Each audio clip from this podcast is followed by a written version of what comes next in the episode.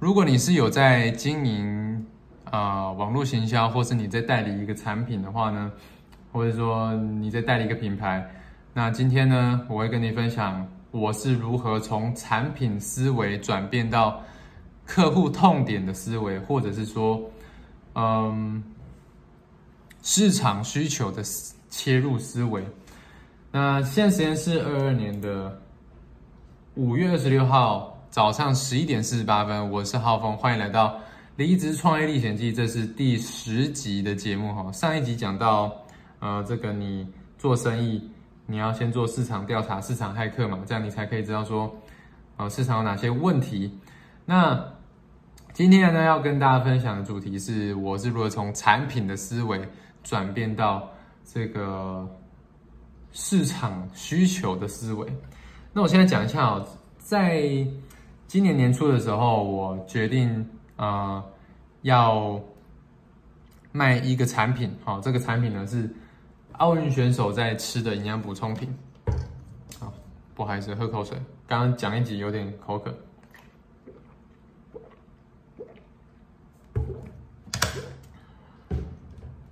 就是我我我在想要卖这个产品，那嗯。那我就在想说，我就在想说，哎，把它的优点呢，跟它能够解决的问题呢，都列出来，好，就有点像是这样的，就是产品是一个中心点，然后呢，我去解决到这个产品能够解决哪些问题，好，就把它列出来，列出来，列出来，列出来，就很像一个太阳的形状嘛，对不对？太阳的形状，对，那 就是我可能就是从。这每一个点，每一个点，每一个点去切入这个产品，就比如说这个问题呢，哦，用也可以用这个这个这个产品解决。那 B 问题呢，也可以用这个产品解决。C 问题呢，也可以用这个产品解决。对，那嗯，这样子，我为什么以前会想要这样子做呢？因为呢，这样子呢，我可以更了解，呃，更了解这个产品，我会去更钻研这个产品。而不是像像比如说，我们做直销嘛，或者做网络行销，或者是你就代代购代代理产品，你一定有很多很多的产品。那但是呢，你可能都没有了解的很深入。那如果是只是钻研单一的产品的话呢，哦，那就会怎么样？就会就会是。你会去做很多这个产品相关的功课，你可以很了解这个产品能够解决什么样问题的啊这些客户，哎，你可以解决什么样客户的问题啊？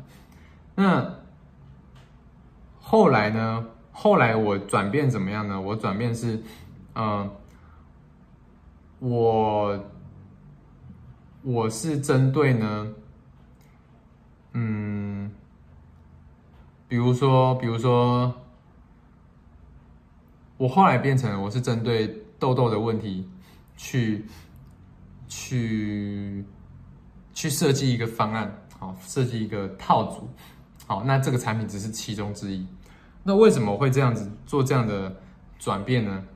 呃，因为呢，我发现呢，我发现说，我要去设计这个营养补充品。好，这个奥运选手在吃的营养补充品，因为因为这些东西哈，我我我我讲一个前提，就是这些东西都是我自己自己有在使用的东西，对，那，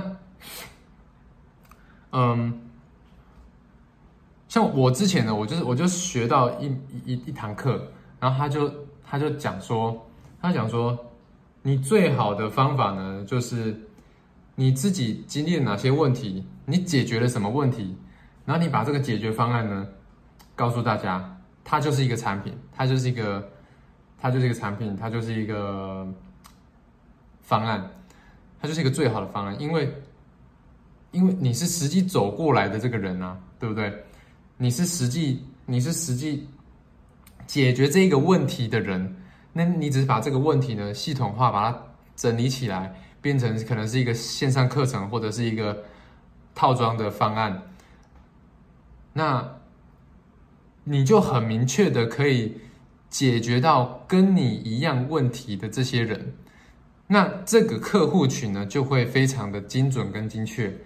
但是呢，如果是用产品思维的话呢，你今天你你你是想说要针对这个产品解决各种各样的问题，那你就你就是 要发挥想象力，你就是要发挥这个创，就是嗯怎么说呢？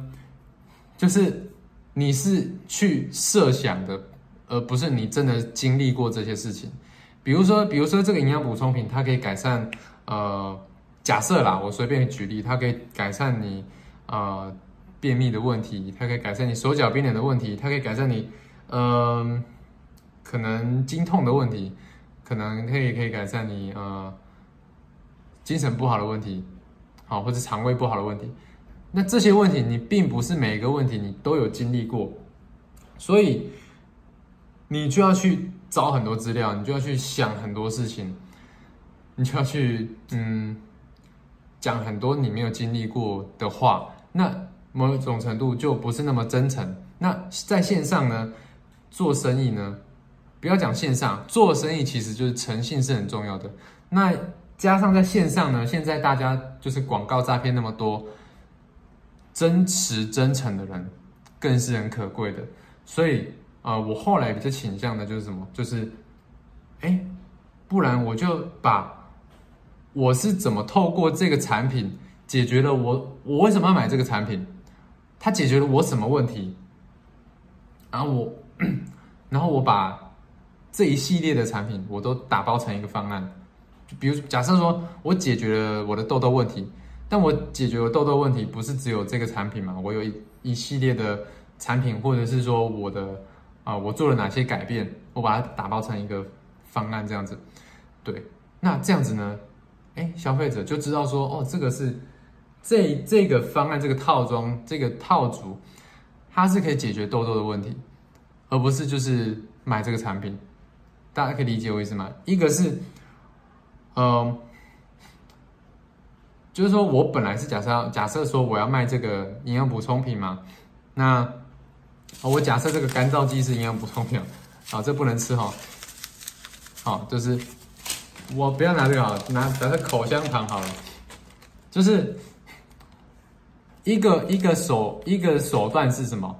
就是哎，这个口香糖，第一个行销方式以产品思维出发，就是什么？我把这个口香糖它的。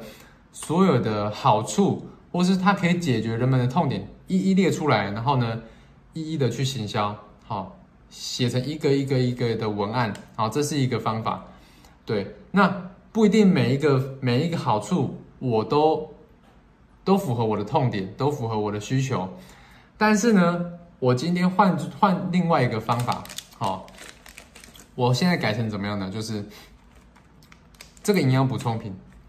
我为什么当初我要买这个？我当初我为什么要买这个口香糖？是因为我想要让我的口气清新，然后我的嘴巴能够保持干净，然后给人家一个好的形象。所以呢，好的形象是我的需求嘛？哎，那我就想说，好的形象应该有很多人需要，所以呢，我就把我好的形象，我做了哪些的这个行为，我都把它打包成一个可能线上课程，或者是。套装方案，比如说这个就是其中之一嘛，就是我让我好的形象有什么？就是这个口香糖，还有牙膏、牙刷，对不对？还有还有我我是怎么样挑西装的，就打包成一个哎好的形象，对不对？